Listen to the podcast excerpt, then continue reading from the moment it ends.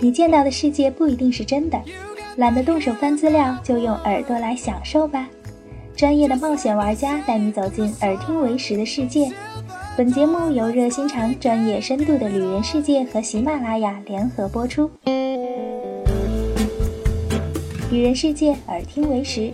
Hello，大家好，我是安雅。又到了每周三四五说晚安的时间。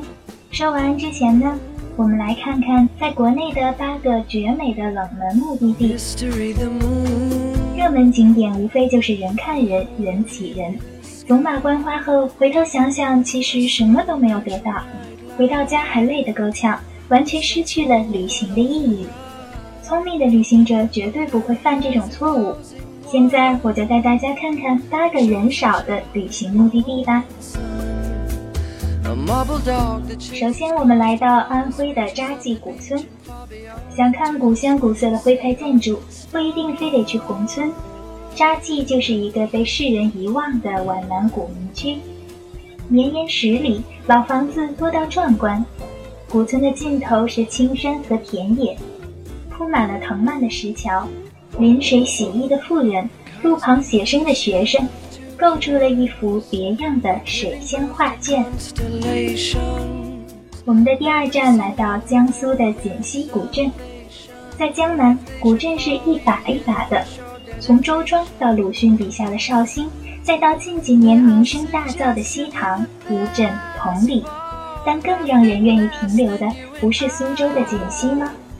沿着整河人家那些小巷子走，偶尔飘过一些细泥吹拉弹唱的声音，婉约里透出的恰恰是很多人想要寻找的江南。第三站呢，我们来到浙江钱塘古镇。钱塘古镇位于宁波市宁海县的境内，家家有雕梁，户户有活水，是一幅古韵浓重的乡村画。钱塘民居布局奇特，八卦水系悠悠前行，转朱阁，低倚户，青瓦墙，木雕梁，水潺潺，月明亮。在前头，一梦就是千年。第四站，我们来到徒步圣地江西的武功山。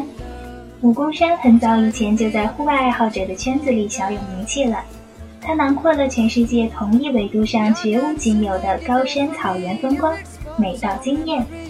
如果你想来一场不一样的徒步旅行，那就一定要去武功山。第五站呢，我们来到内蒙古的阿尔山，这里是亚洲面积最大。保存最完整的火山熔岩景观石塘林，有世界最大可洗可饮的矿泉水泉，还有零下四十度也不结冰的严冬不冻河，喝着色鲜味美的奶茶，听着悠扬的马头琴曲，夜宿传统的蒙古包，透过天窗遥望满天繁星，宛如回到了游牧时代。第六站，我们来到重庆。位于重庆市的双江古镇，建于明末清初，距今已经有四百余年的历史。以清代为特色的院落星罗棋布，为典型的巴蜀古镇风韵。二十余座大型古民居，被专家誉为难得的清代民居建筑群。第七站，我们来到西藏的雪山神湖拉木县的酸奶湖。这个湖泊面积不足零点二五平方公里。但是风景秀丽，其湖面呈卵圆形，深深地嵌入山壁中。湖边山坡上百花齐放，五彩缤纷。尤其令人赞美的是，从湖的东南侧可以眺望西南的斑马峰，碧蓝的海水与雪山、蓝天构成了一幅美不胜收的图画。最后，我们来看看云南沧源。如果说大理，丽江、西双版纳是缤纷绚丽的美，那么这个隐藏在群山中的边城小镇呢，则是原始沉静的美。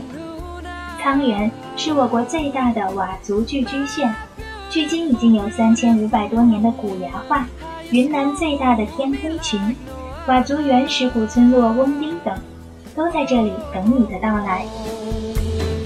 如果你出不了国，那就在国内看看这几个冷门的地点吧，都是达人推荐哦。